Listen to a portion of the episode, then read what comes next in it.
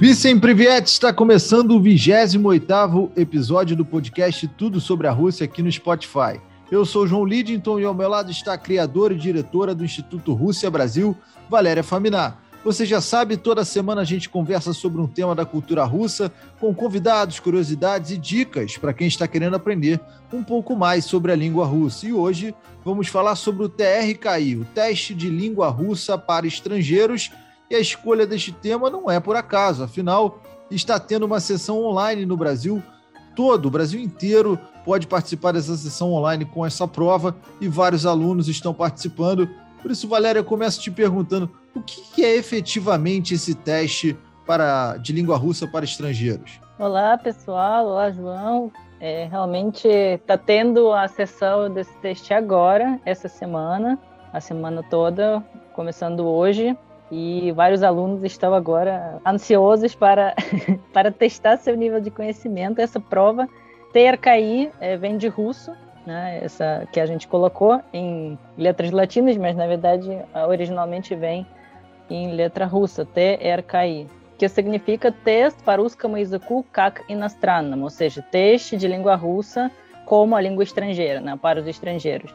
Então, essa é uma prova, uma prova oficial, é a única prova oficial de russo. Né? Eu tenho certeza que vocês já uh, ouviram falar sobre várias provas oficiais de inglês, de francês, de espanhol, né? que tem vários, vários uh, tipos. Né? Por exemplo, de inglês tem muitos, muitas provas diferentes. Mas de russo só tem essa prova, TRKI, é a única que é, é oficial, que você consegue obter certificado oficial reconhecido na Rússia e no, no mundo inteiro, basicamente. Então, se você fez a prova, conseguiu o certificado, você já pode ter esse certificado para o resto da sua vida. É, só o nível A1, que vale só 5 anos, mas todos os outros níveis valem, uh, tipo, sem limite. Né? Ou seja, você pode usar à vontade, você está fazendo prova, já fez, então você tem essa, essa prova, né? esse certificado de prova que você uh, obteve o nível desejado. Ah, então, qualquer pessoa pode participar, né? não tem nenhuma restrição, desde que a pessoa né, pense que ela é capaz de fazer a prova. E ela ah, precisa escolher o nível que ela vai fazer. Então, ela não pode, tipo, chegar e falar ah, eu vou fazer e aí eles vão decidir qual nível que eu, eu tenho. Não, você precisa se avaliar e escolher o nível exato para você poder fazer esse nível. E se você passou, né, se você conseguiu os pontos necessários, você recebe o certificado desse nível. E aí você né, tem certificado e você, né, você é apto né, para esse nível, você é, tem esse nível de russo.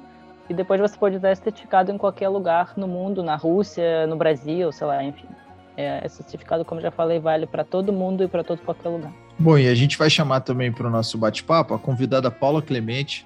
Paula, primeiro é um prazer ter você aqui conosco novamente. A Paula, que é brasileira, já viveu essa experiência de fazer o teste. Paula, você estudou russo por quanto tempo até fazer o seu primeiro teste? Eu queria que você relembrasse como é que foi a experiência do primeiro teste, aquele friozinho na barriga. Com prazer, relembro. Primeiro, oi, João. Oi, pessoal. Então, é, a, do tempo quando, uh, desde quando eu comecei a estudar russo até eu fazer o TERCAI, se passaram mais ou menos uns 10 anos. Mas por quê? Deixa eu dar um pouco de contexto. É, quando eu comecei a aprender russo, as coisas eram bem diferentes, né? Não havia os recursos que a gente tem hoje.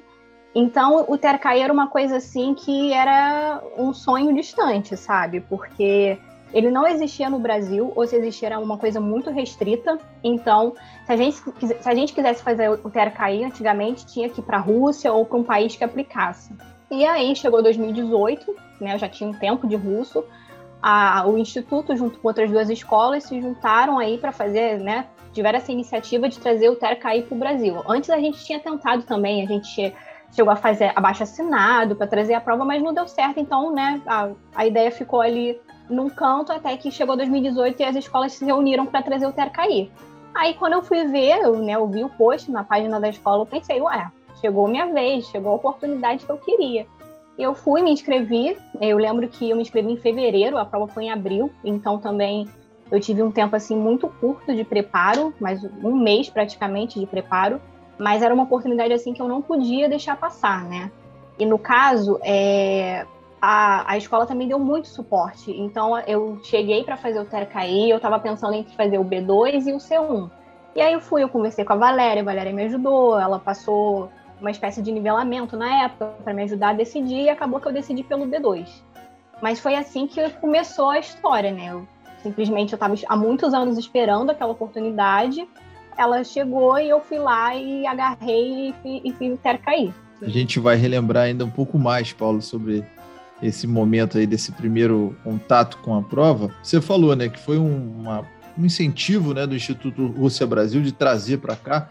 Eu primeiro queria saber, Valéria, quando é que surgiu a ideia lá na Rússia de se criar esse teste oficial, né, da proficiência para o estrangeiro, na, pela questão histórica mesmo da prova, e também como surgiu a ideia de você trazer e possibilitar isso para os brasileiros, especialmente para os moradores do Rio de Janeiro, onde se, se onde estamos aqui com o Instituto Rússia Brasil. É lógico que veio a pandemia e os mundos ficaram meio sem fronteiras por causa do home office, por causa do, das aulas online. Mas eu queria que você explicasse um pouquinho como é que você teve essa ideia de trazer para cá para o Brasil. Então, a prova em si, ela foi criada ainda em 1995 na Rússia.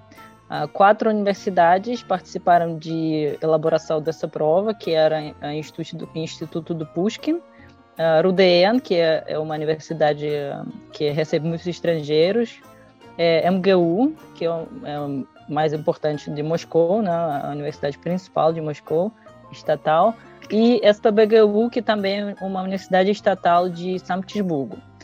Então foram essas uh, quatro universidades que se juntaram para elaborar prova, níveis, testes. Uh, então eles começaram né, esse trabalho. Obviamente, né, demorou algum tempo para eles conseguirem uh, fazer tudo bonitinho. Até hoje ainda os testes ainda são elaborados alguns porque você sempre tem que trocar, né? Você não pode aplicar as mesmas provas o tempo todo, né? Tem que ter uma base que uh, ficar atualizando o tempo todo para poder uh, ter cada vez mais provas, mais uh, opções de provas, né? Os per perguntas, questões diferentes. e aqui no Brasil, realmente, como a Paula falou, não tinha nada, não tinha prova, assim, tinha algumas escolas, cada, cada, cada escola fazia sua prova, dava certificado da escola, mas um, ehm, em 2018, uh, no, no início, acho que ainda era 2017, que um, ehm, o Anna Smirnova, que é uma professora lá de São Paulo, uh, ela trabalhava no Clube Privet, que é uma escola russa, acho que ela trabalha até hoje lá. Uh, ela viu uma, uma oportunidade de assim, não era nada certo ainda, ela só viu que a, a Argentina estava recebendo uh, essa prova. E a Argentina, basicamente, né, comparando com a Rússia, a Argentina está do lado. então, ela iniciou uma conversa com a Universidade de São Petersburgo, que é, é, eles que estão indo para aplicar, né, essas quatro universidades que eu mencionei, que é elaboraram as provas, eles têm todos os certificados de poder aplicar essa prova, obviamente, né? porque eles que elaboraram. Hoje em dia tem mais universidades na Rússia que conseguem aplicar, mas essas são mesmo raízes, né? E da, da Universidade de São Petersburgo foi um, uma pessoa que estava testando, né, todos os alunos, vendo níveis, aplicando a prova lá na Argentina. E a gente pensou, bom, a Argentina está perto, né? Ela, a pessoa pode passar lá na Argentina e depois vir para o Brasil e aplicar a prova.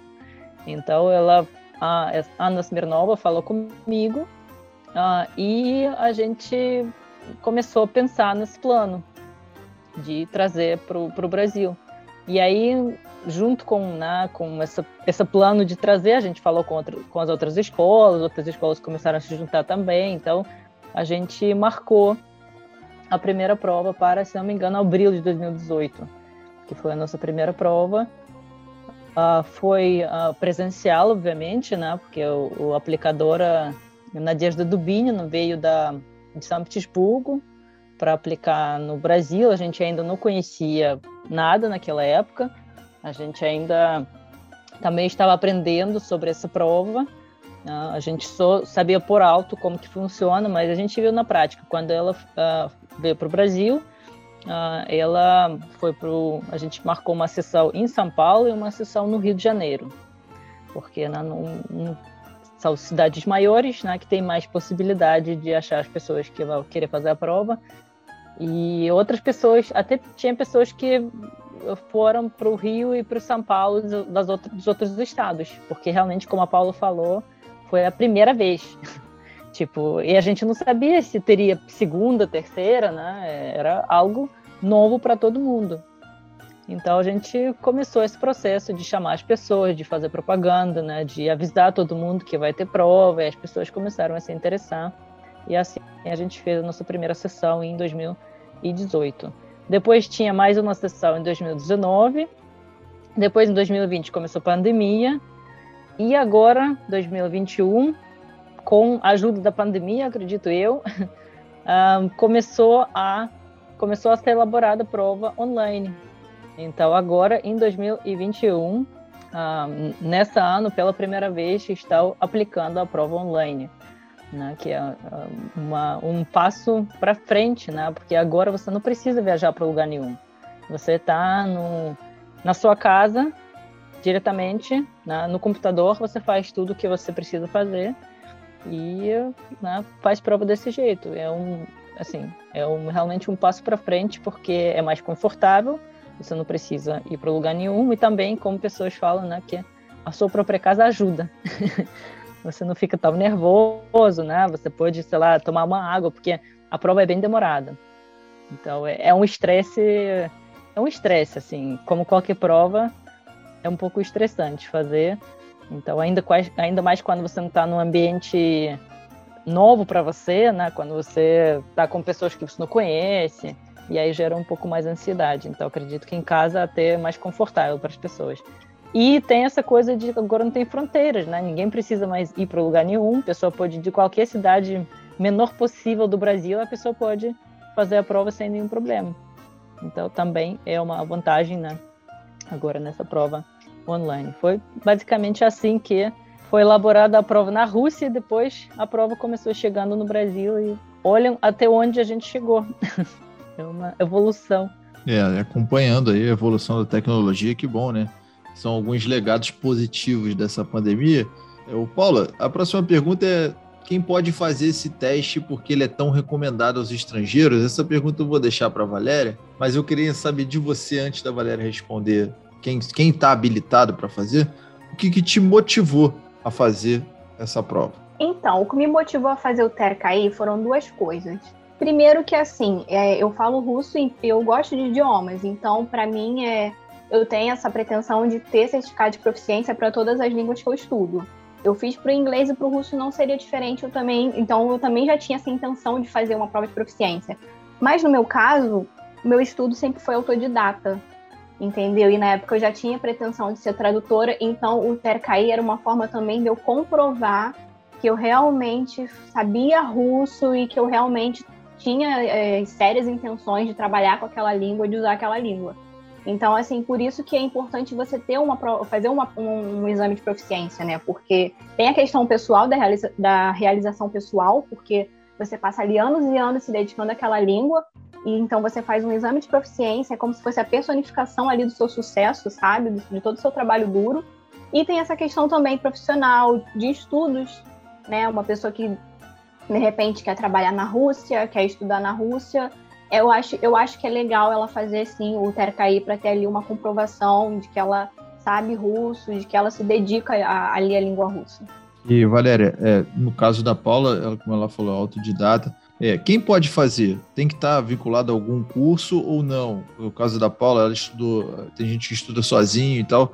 Pode ir na cara, na coragem, ou é preciso ter alguns meses de curso para poder se inscrever? Tem que ser, ser representando algum tipo de curso? Como é que funciona? Então, assim, você não precisa estudar em um lugar, né? Igual foi o caso da Paula, ela realmente estudou por conta própria, mas para fazer inscrição você tem que procurar alguma escola.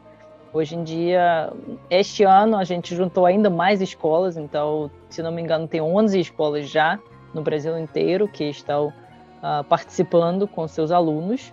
Então você precisa escolher aqui mesmo no, é, no Instagram, né? Se vocês olharem no Instagram da nossa escola, Instituto Rússia Brasil, vocês podem ver uma das, um, um dos anúncios sobre uh, essa prova que tem logos de todas as escolas. Tem muitas escolas que este ano a gente realmente fez um trabalho para juntar todo mundo, né, para fazer o máximo. Uh, e você não precisa estudar nessas escolas, mas você tem que procurar uma das escolas para poder a fazer sua inscrição. Né? Porque através dessas essas esco essa escola fica responsável por você. Ela manda para você o contrato para você assinar, ela manda para você, ela né, dá para você suporte com, com a prova, ela te ajuda assim passar qualquer informação da, da universidade, porque a universidade é russa, né? Então, se se pessoa não tem nível muito alto de russo, ela pode se perder, assim, saber né, o que, que vai acontecer e tal. Então, cada escola ela fica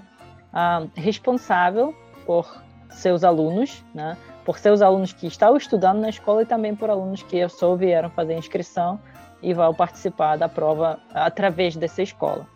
Mas, em geral, qualquer pessoa pode fazer, não tem nenhuma restrição. A pessoa só precisa né, fazer sua inscrição e pode fazer à vontade. E por que, que é recomendado? Como a Paula falou, uma das coisas é meio que realização pessoal, uh, porque quando a gente estuda, estuda, estuda é uma coisa, né? A gente meio que, no dia a dia, a gente não sente tanto progresso.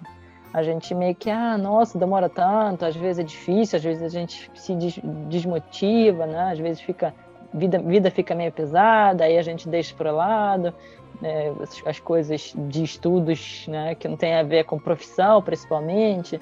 Enfim, quando você decide fazer a prova, uh, você meio que se compromete né, com o estudo. Você sabe que ó, é, dia tal eu tenho prova, então eu vou fazer.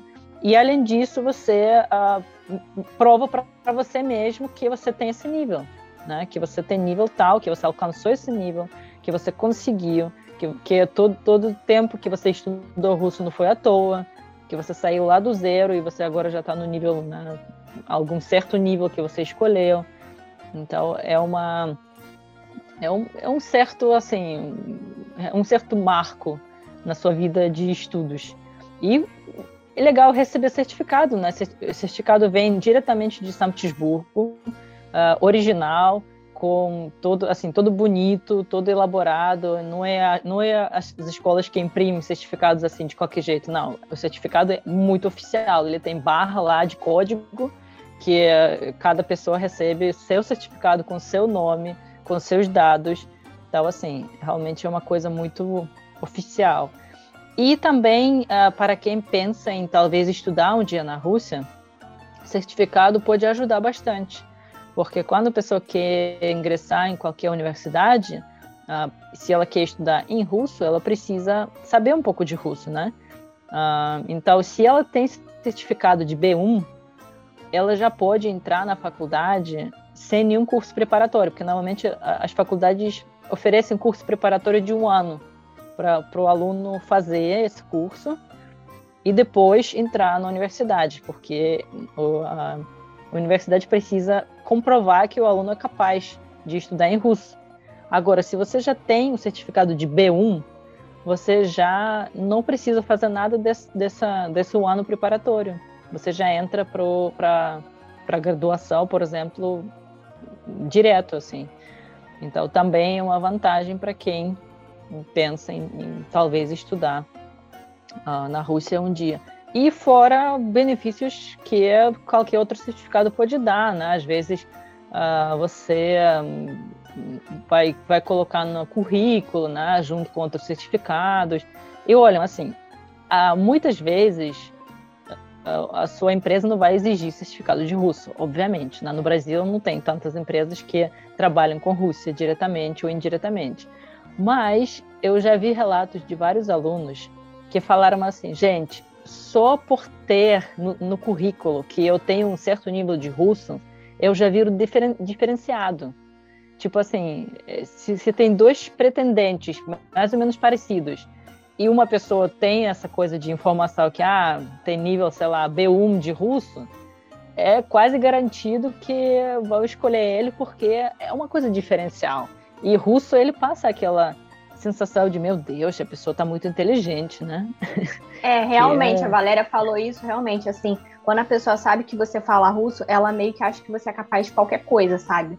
Mas no bom sentido, poxa, se a pessoa se deu o trabalho de aprender russo, uma língua tão diferente, tão difícil, não sei o quê, então essa pessoa deve ser muito esforçada, muito inteligente, muito curiosa, enfim, muitas coisas assim boas que a pessoa, que a pessoa acha que um bom profissional deve ter. É um peso, é, já, é, peso no currículo, né? É, Realmente é uma estrelinha exatamente. a mais, né? exatamente.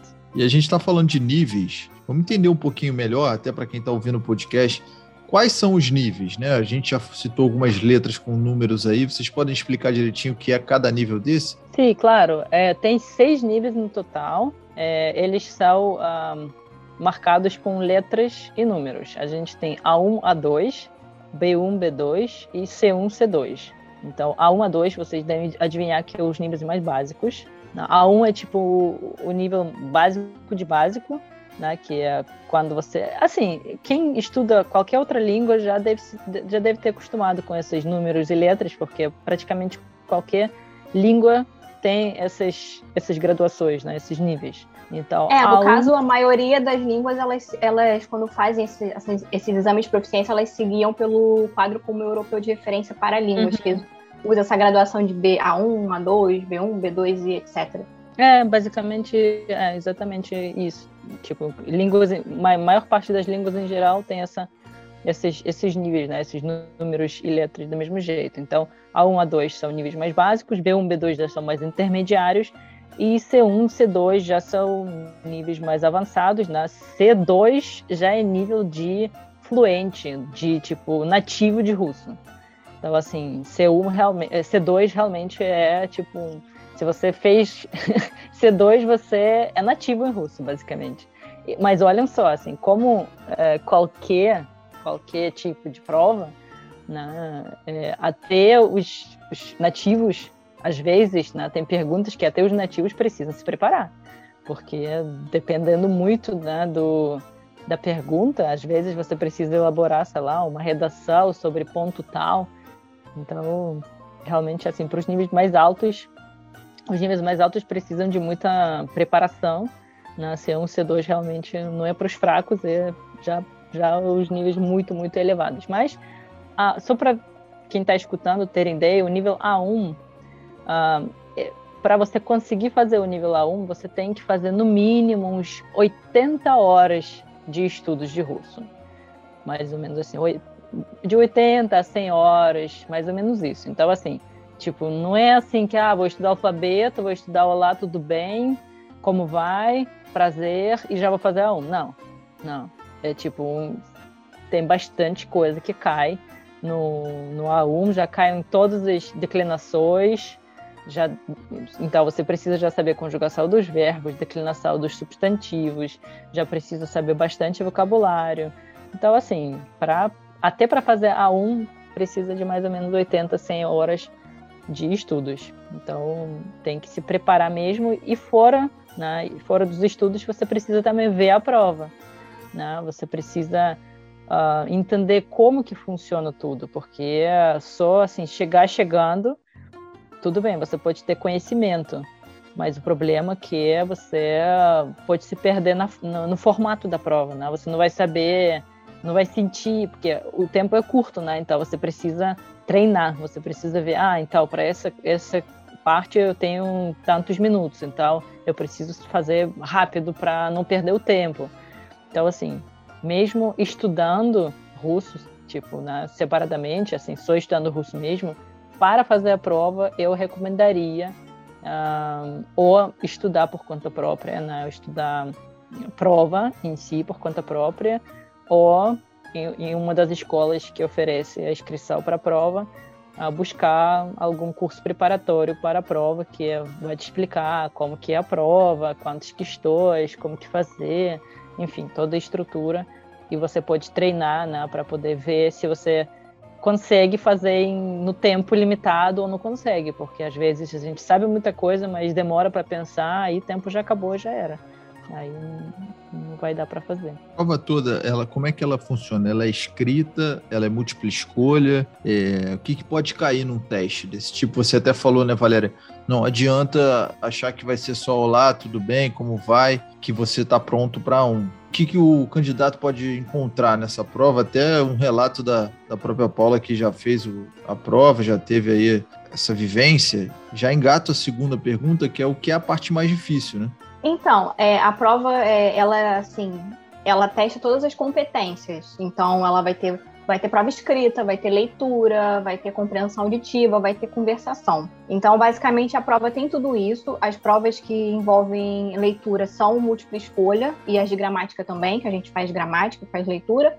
E tem a prova de escrita que a gente tem que fazer é, pequenas redações, tem as instruções, um textinho de acompanhamento que a gente tem que seguir. Uh, assim, é, para mim, eu lembro que na época, quando eu fiz o TERCAI, eu fiquei muito preocupada com a prova de conversação, muito preocupada mesmo, sabe? De ficar muito nervosa no dia anterior e, e nos dias anteriores à prova. Eu fiquei muito nervosa, porque conversação para mim não é o meu, meu ponto forte quando eu tô aprendendo idiomas. E assim, as outras eu fui bem tranquila, né? Para me preparar, eu fiz o que a Valéria falou, eu peguei provas anteriores e procurei fazer as questões das provas anteriores e peguei os meus pontos mais fracos e fui estudando aqueles pontos fracos no, no mês anterior à prova. E aí eu cheguei na prova, assim, fiz a prova relativamente tranquila, a gramática, a leitura, tudo tranquila, só na parte de conversação mesmo que eu achei mais difícil, mas talvez porque eu estivesse também muito nervosa na, na hora, sabe? Porque eu fiz o nível B2, o nível B2 já é um nível um pouco alto e a prova também, o nível da prova no nível B2 já é um, já é um pouco alto também. Então, os, os assuntos que a gente tinha que conversar numa prova de, nível B2 eram uns assuntos assim, né, de educação, economia, umas coisas assim. Então, para mim, eu lembro que a parte mais difícil e que mais me preocupou quando eu fiz o, TERCAI foi a, a prova de conversação, que a gente chama de Gavarenha as outras eu consegui fazer e, assim, não achei tão difícil, e é, o que a Valéria falou também, o tempo é muito curto, né? Eu costumo dizer que exame de proficiência é tipo o Enem das línguas, sabe? Porque você tem muita coisa para fazer e tem aquele tempinho e geralmente as provas são bem pesadas porque é muita leitura que você tem que fazer, sabe? Muita assimilação, muita instrução.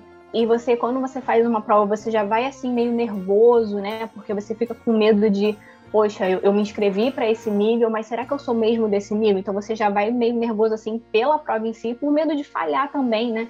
De chegar lá e, e não dar certo. Mas foi, foi essa a minha experiência. Para mim, é mais complicada mesmo foi a de conversação, chegou na hora. Eu fiquei nervosa, mas no final acabou não sendo também aquele bicho de sete cabeças que eu achei que seria. É, é isso mesmo que a Paula falou, que realmente a prova mede todas as habilidades, né? Então você tem vocabulário e gramática, que é uma parte com múltipla escolha, você tem leitura, que é outra parte com múltipla escolha, você tem áudio para ouvir também, escolher lá as opções né, de resposta, ah, você tem redação, que você, como a Paula também falou, você escreve alguns textos, né, dependendo do nível, ah, né, os textos estão mais fáceis ou mais difíceis, né, você precisa se basear em alguma coisa e responder pergunta escrevendo uma redação, e também você tem a fala, né, a parte de conversação, que você uh, fala com um aplicador da prova, que ele faz perguntas para você e você precisa responder né, de acordo com, com a pergunta. Então, são cinco partes, e aí, dependendo do, do nível, cada parte uh, dura seu tempo. Né? Tem partes né? Tipo, nível mais básicos, a duração do tempo é menor, né? Tipo, uma hora, por exemplo. Uh, quando você faz prova do nível mais alto, aí tem mais questões e mais tempo. Né? Então, depende muito do seu nível. Mas, como a Paulo falou, o tempo é bem limitado e apertadinho. Então, você precisa realmente não, não dar muito tempo para ficar pensando muito.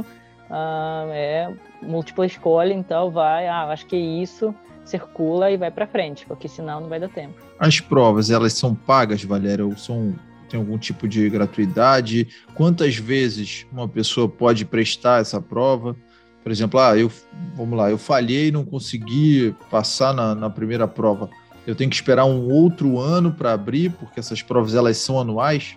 Então, assim, o, os, os textos são pagos, um, não a gente que manda essa parte, né? Essa, essa parte de preço é o, a universidade que manda mesmo.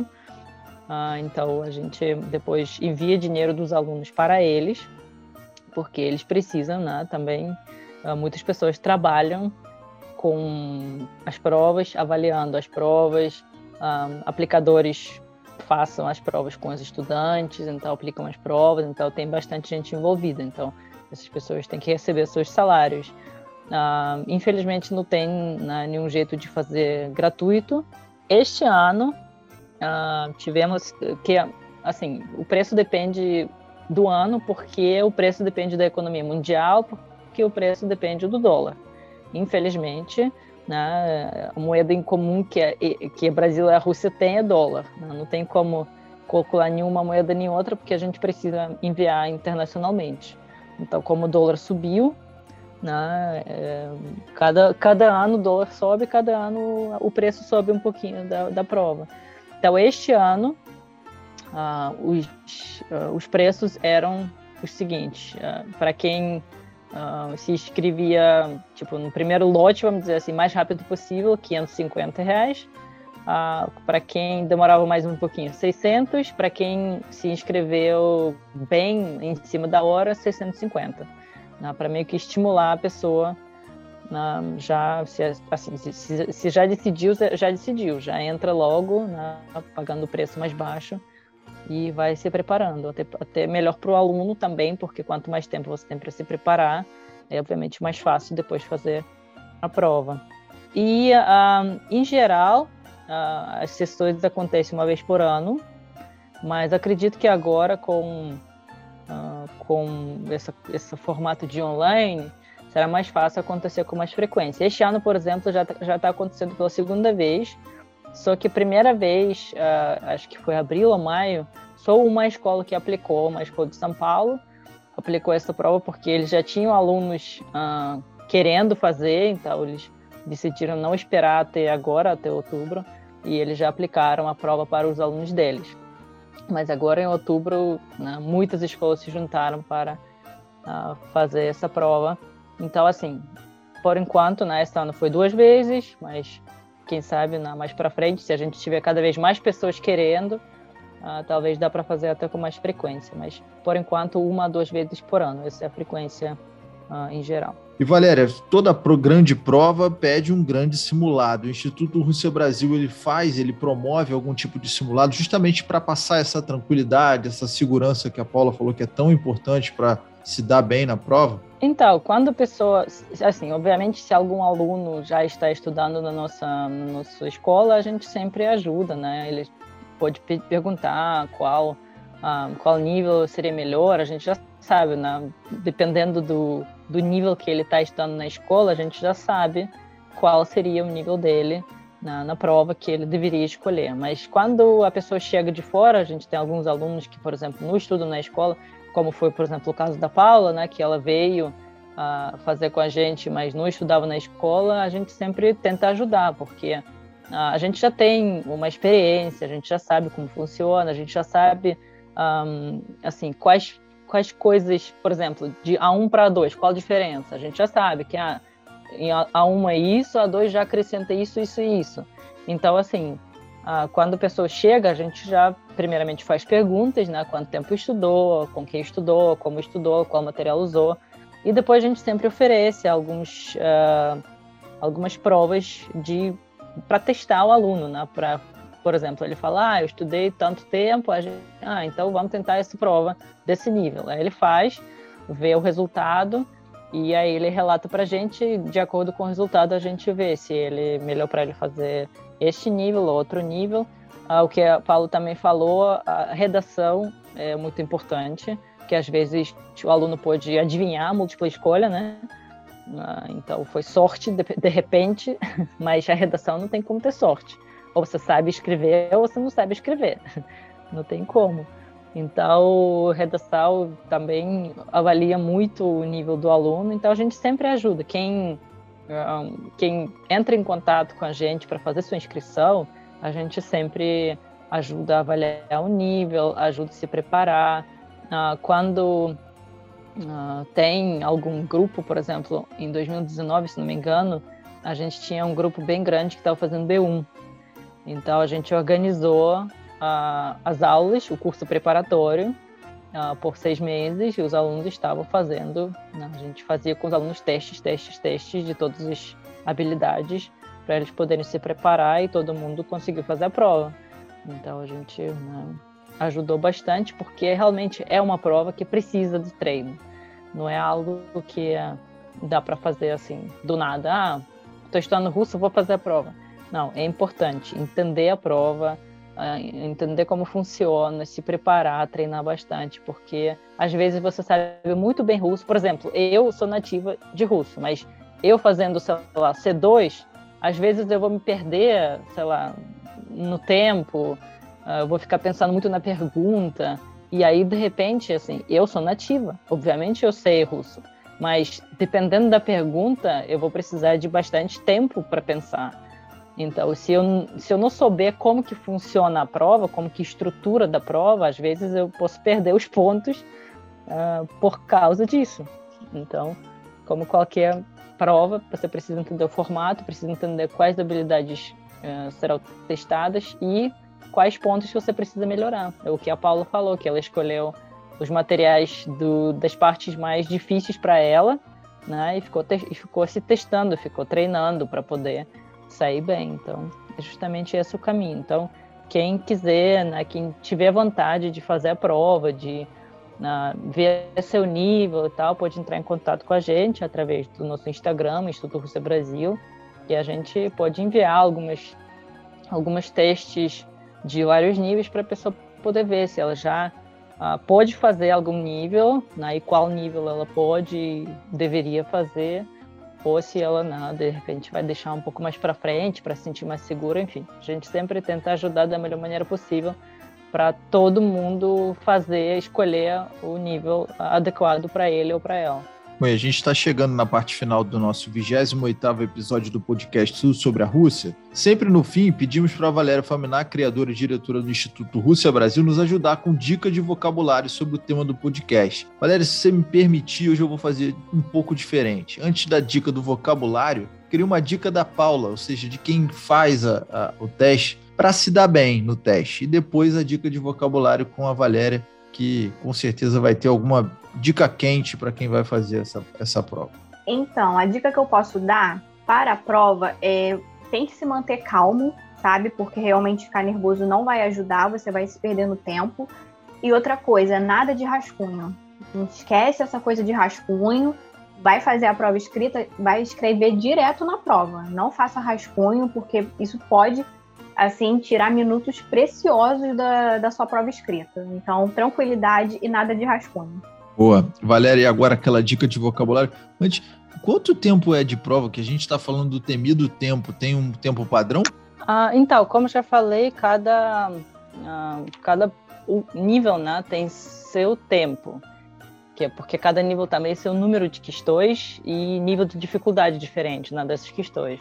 Então, varia, por exemplo, sei lá, uma parte pode ser uma hora, outra parte pode ser uma hora e meia, né? Então não, sempre não tem, depende do. Não tem definido, né? Tipo, tempo ah, A1 são, sei lá, 90 minutos, é, A2 são 120 minutos, não tem algo definido, então.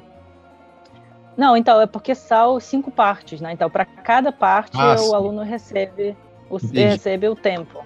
Entendi. Uhum, Vai é, de acordo tipo, com ah, cada parte da prova. Isso, por exemplo, ah, você recebe perguntas do, da gramática. Ah, recebendo perguntas da gramática, você tem tempo tal, né, que você precisa terminar nesse tempo. Antigamente, quando a gente fazia presencial, a gente marcava, né? Tipo, sempre tinha professor na sala que marcava horário e aí ele, tipo, quando o horário acabava, ele pegava todos os papéis dos alunos. Hoje em dia, com online, ainda é mais fácil, né? Porque aluno já entra no sistema entra no sistema mesmo da universidade, recebe seu login, recebe sua senha e tal, e ele já abre a prova uh, e começa a fazer e já tem lá o relógio, né? Ele já consegue ver quanto tempo uh, restou, né? Quanto tempo ele tem para terminar tudo isso e é assim que o tempo terminou, pronto, fechou. Tipo, Não tem como, oh, por favor, mais um minutinho, não tem como. que com o professor você ainda né, tem aluno, ah, por favor, um minutinho, vou marcar aqui, não. Agora já não tem como, agora tudo é automático. Acabou fechou, o chorinho, fechou. acabou o chorinho. É, é, é. E mais uma coisa que é, esqueci de mencionar, que agora a prova é online, né? E também acho que é importante é, para os alunos entenderem, porque é, algumas pessoas podem ficar com a impressão que, tipo, ah, online, em casa, então vou poder usar todo o material, vou poder, sei lá, colocar, jogar no Google Tradutor, tipo, ah, vou escrevendo redação, vou escrever tudo em português, ele vai me traduzir, eu vou, vou, vou copiar, colar. Bom, não é bem assim. é, quando você uh, entra na plataforma e começa a prova, o, a, a plataforma ela pede acesso à tela do seu computador. Então, o professor lá do outro lado da tela, que está controlando sua prova, ele sabe o que exatamente está aberto na sua tela. Então, ele vai saber, se você abrir, tipo, o Google Tradutor, ele vai saber na hora, ele vai ver, ele vai... É, ele está controlando tudo que você está fazendo. E você tem que estar com câmera ligada, com áudio ligado, então não tem como você tipo ligar para sua professora e pedir pedir um socorro. É, não dá tipo para assim, pedir, não dá para pedir ajuda. Não é um programa de é, TV que você pede ajuda aos universitários. Não tem nada disso. Não, não dá para roubar. Não, Efetivamente não dá é, para roubar. Pois é, né? Porque as pessoas podem ficar com a impressão que tipo, ah, agora é fácil, né? É só colar e dá tudo certo. É, tudo bem, assim, se você tem o livro, por exemplo, sei lá, na mesa, ninguém vai conseguir ver, porque a sua câmera não é tipo 370 graus, né? Mas já que está o é, você não vai ter tempo de consultar o livro. O tempo é muito curto. O tempo é feito exatamente para você, uh, tipo, tirar tudo que você tem na sua cabeça e colocar no papel. Uh, o que a Paula falou, nada de rascunho. Não dá, não dá tempo nem escrever rascunho. Você tem que passar tudo no limpo já, porque senão você vai acabar deixando tudo no rascunho e ninguém vai ver o que você escreveu porque você precisa né, tirar depois. Agora com online você precisa escrever no papel, depois tirar foto e mandar para uh, para a universidade. Você tem horário exato, você tem tipo 10 minutos para mandar. Ou seja, você escreveu, o horário acabou, você tira, tem 10 minutos para tirar a foto e enviar para a universidade nesses 10 minutos. Depois eles não aceitam. Então tá bem assim, regredinho, tá bem regrado tudo. Uh, então, né, para as pessoas não ficarem com a impressão que ah, agora eu vou fazer porque agora ficou fácil, ninguém está me vendo, eu tô lá escrevendo tudo que eu quiser, sei lá, minha esposa ou meu esposo russo está me ajudando. não, não é bem assim. Não dá para roubar, então, definitivamente. Mas e a, e, a, e a, dica de vocabulário? Essa você, antes da prova, pode dar, Valéria. Uma boa dica para quem vai fazer a prova. Um, então, assim, é, é, que é muito difícil, tipo, passar muita coisa, né? É, da prova mesmo, né? Porque não tem um vocabulário específico só, tipo, da prova, né? É, o que eu queria passar alguns exemplos das perguntas, por exemplo, né? No, o, o que você tem certeza que você tem que saber, né? Responder, por exemplo, как вас зовут, né, como você se chama, uh, почему вы изучаете русский язык, porque você estuda russo, essa, essa, essa com certeza vai cair tipo 100%, porque além de testar seu conhecimento, o, apli o aplicador da prova fica curioso, né? Um brasileiro, uma brasileira estudando russo, é algo que uh, também podem perguntar, сколько лет вы изучаете русский язык? né? quanto tempo você estuda russo, também é uma, uma pergunta bastante comum, quantos anos, né? Сколько лет вы изучаете русский язык, ou сколько времени вы изучаете русский язык, quanto tempo você estuda russo. Essa também é uma pergunta muito, muito importante. Uh, e depois as perguntas podem variar, né?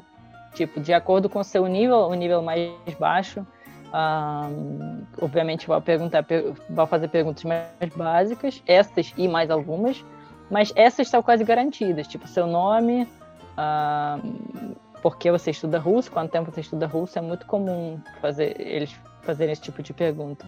Paulo, você lembra de alguma pergunta específica que marcou uh, sua, sua, sua prova? Não, eu não lembro. Eu lembro que sim, é, ela fez essas perguntas que você falou, né? Mas foi o que você falou, vai variar muito também, a parte específica vai variar muito do nível que você está fazendo. Eu, por exemplo, B2, eu lembro que a gente conversou sobre educação, né? Um tema assim um pouquinho mais, não sei se educação à distância, eu não lembro, mas era um tema assim um pouquinho mais específico, um pouquinho mais, mais complexo. Mas essas, essas perguntas que a, que a Valéria colocou, é, realmente eu lembro delas terem sim é, sido feitas para mim no nível B2 também. É a introdução da prova, né? É, essas perguntas, como eu já falei, além de avaliar o nível do aluno, né, é um começo, né, que tipo o aluno, tipo, kako vas zavut, né, como você se chama? Se o aluno consegue responder essa pergunta, tipo, não tem por que ele estar na prova. É, então, quando o aluno começa com perguntas fáceis, ele já se sente mais confortável, porque ele está na frente de uma pessoa que ele não conhece. E ele está na frente de um russo ou uma russa, né? uma pessoa nativa. Então, tem esse medo de, meu Deus, vai me avaliar, uh, tô, né, eu tô péssimo no russo, sei lá. Enfim, é, é, é medo, né? Vem ansiedade. Deve então, dar um nervoso. Come... Deve, deve Não, até porque, gente, assim, prova de, é, de conversação é, parece entrevista de emprego, sabe? Tá todo mundo ali te olhando, te avaliando. aí você tá julgando. tá falando, tá falando. Não, aí você olha pra cara da, da, da examinadora, das, das, outras pessoas, a cara delas impassível. Você não sabe assim o que estão achando de você. De repente, você tá cometendo um monte de erro, elas estão te julgando horrores ali, mas você não tem nem ideia, entendeu? Você não é. consegue mesmo captar como é que você tá indo naquela prova. Você fica, pô, dá um sorriso, então faz uma cara ruim, dá um é, sinal, né, professor? É. Mas não, a cara fica ah, ok, tudo bem, mas e agora? Isso, isso, isso. Aí ela vai passar para a próxima pergunta e você tem que ir lá responder. É, deve ser é, realmente uma experiência de dar frio na barriga, mas deve ser legal também, né? O resultado final, né, Paula? Ainda mais com certificado garantido. Ah, com certeza. Com certeza, assim, fazer um exame de proficiência é uma experiência que eu recomendo, porque apesar, né, do cansaço, do nervosismo, é uma realização muito, é uma coisa muito gostosa, sabe? Você vê depois de tantos anos você se dedicando àquele idioma, ver ali os frutos do seu trabalho, né? Como eu falei no início do podcast, é a personificação do seu sucesso, do seu trabalho duro. Então, apesar da, da parte chata, né? Porque tudo tem parte chata, no final vale muito a pena, gente. Se você puder passar por essa experiência, passe, porque vale muito a pena. Boa, recado dado e eu tenho certeza que depois desse podcast muita gente vai se animar, tomar coragem, não fazer, não, não escrever o rascunho e partir para dentro da prova com todas essas dicas da Valéria e da Paula. Quero agradecer, Paula, é, pela sua participação. Com certeza engrandeceu bastante nosso bate-papo. Foi um prazer. Eu que agradeço aí a oportunidade de estar de volta. Gostei muito de compartilhar minha experiência. Spasiba, agradeço a todos que curtiram o nosso podcast sobre a Rússia, do Instituto Rússia Brasil. Agradecer principalmente a Valéria Faminar. E quem quiser enviar sugestões de temas para os próximos podcasts, é só fazer como, Valéria? Dá a dica para o pessoal. Como sempre, a gente espera todas as sugestões no nosso Instagram, arroba Instituto Rússia Brasil. Você pode entrar lá, você pode uh, mandar mensagem para a gente. A gente sempre tenta atender todos os possíveis temas, né? Se a gente tiver como falar, mas a gente sempre busca, né? Procura, uh, pesquisa para poder falar sobre o tema, a gente sempre vai tentar atender. E todas essas dicas que eu passei né, agora sobre as perguntas, você pode achar no post sobre esse podcast, uh, que também está lá no nosso Instagram, arroba Instituto Rússia Brasil. Então é isso, até a próxima. Pacá, pacá. Pacá, pacá. Pacá, pacá.